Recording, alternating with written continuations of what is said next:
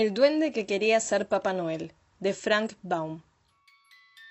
Tuk era el más bromista de los duendes que ayudaban a Papá Noel, y por eso, cuando intentaba decir algo serio, nadie le creía. Y eso mismo le pasó cuando mencionó que siempre había querido ser Papá Noel por una noche. Todos se rieron, hasta Papá Noel, creyendo que se trataba de un chiste.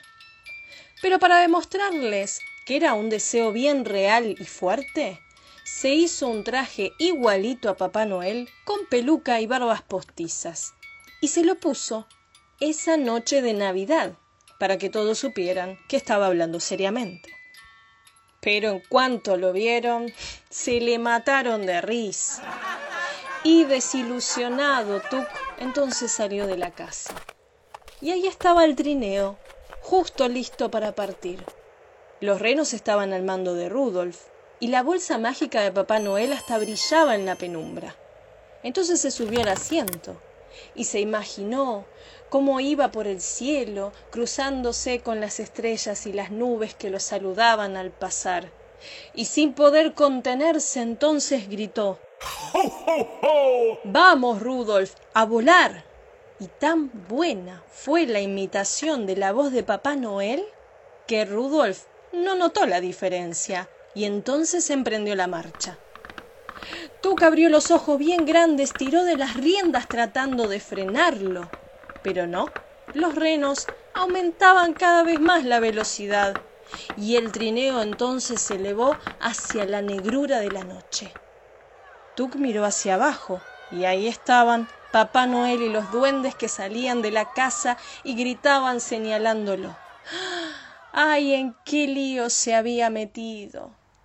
Por un momento sintió alivio, porque Rudolf descendió abruptamente y se detuvo y quedaron flotando sobre una gran ciudad. Pero cuando le ordenó regresar, mm, no, los renos no obedecieron. Entonces no podía volver. Tampoco podía dejar que esa Navidad los árboles quedaran vacíos. Así que tomó los mapas y las notas de Papá Noel, los estudió al derecho y al revés, hasta que creyó entender cómo se repartían los regalos. Bajó y subió por las chimeneas y dejó los obsequios por todos lados. La bolsa de los regalos se le fue aliviando demasiado rápido y cuando acabó con el reparto estaba feliz, porque había cumplido su deseo y además Papá Noel no podía enojarse demasiado con él. Pero cuando estaba a punto de partir escuchó una voz. ¿Por qué Papá Noel me hizo esto? Entonces, curioso, Tuk se encaminó hacia la casa de donde venía esa voz, bajó por la chimenea y espió. Y era un niño que lloraba y una niña lo consolaba. Yo no soy un bebé para que me regale chupetes. Y a mí que me regaló un videojuego de lucha y yo quería el de Harry Potter. Tuk entonces salió de su escondite y les dijo Perdón, me parece que me equivoqué. Dejé acá los regalos que correspondían a los vecinos de enfrente. No me los pueden devolver así les traigo los suyos. Y los niños se quedaron mirándolo, con espanto. Y luego gritaron ¡Hay un monstruo horrible en el comedor! Entonces Tuk huyó y se fue a la casa de la vecina. Ahí la señora estaba con un bebé en brazos que miraba totalmente sin entender nada por qué tenía como regalo una pelota de fútbol. Buenas noches, le dijo muy amable. No se asuste, no soy un monstruo horrible, sino uno de los muchos ayudantes de Papá Noel. Cometí un error con los regalos y creo que esto le corresponde a usted. Menos mal que Tuk le dio el chupete y le quitó la pelota justo en el momento en que la señora empezaba a gritar ¡Ay! ¡Hay un gnomo del jardín! ¡Un gnomo del jardín que cobró vida! Y Tuk salió, huyendo y molesto. Monstruo horrible.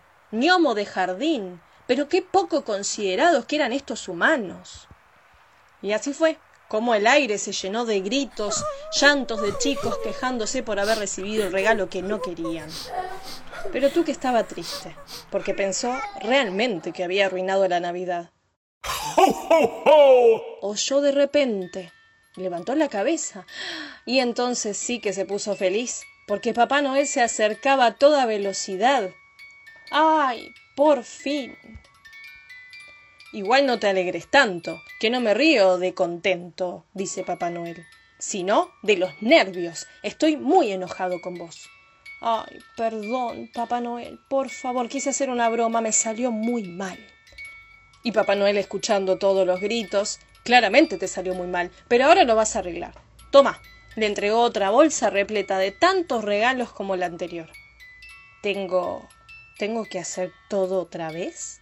Preguntó con cierto temor. Sí, Tuk trabajó esa noche como nunca lo hizo antes, y cuando terminó no podía sostenerse en pie.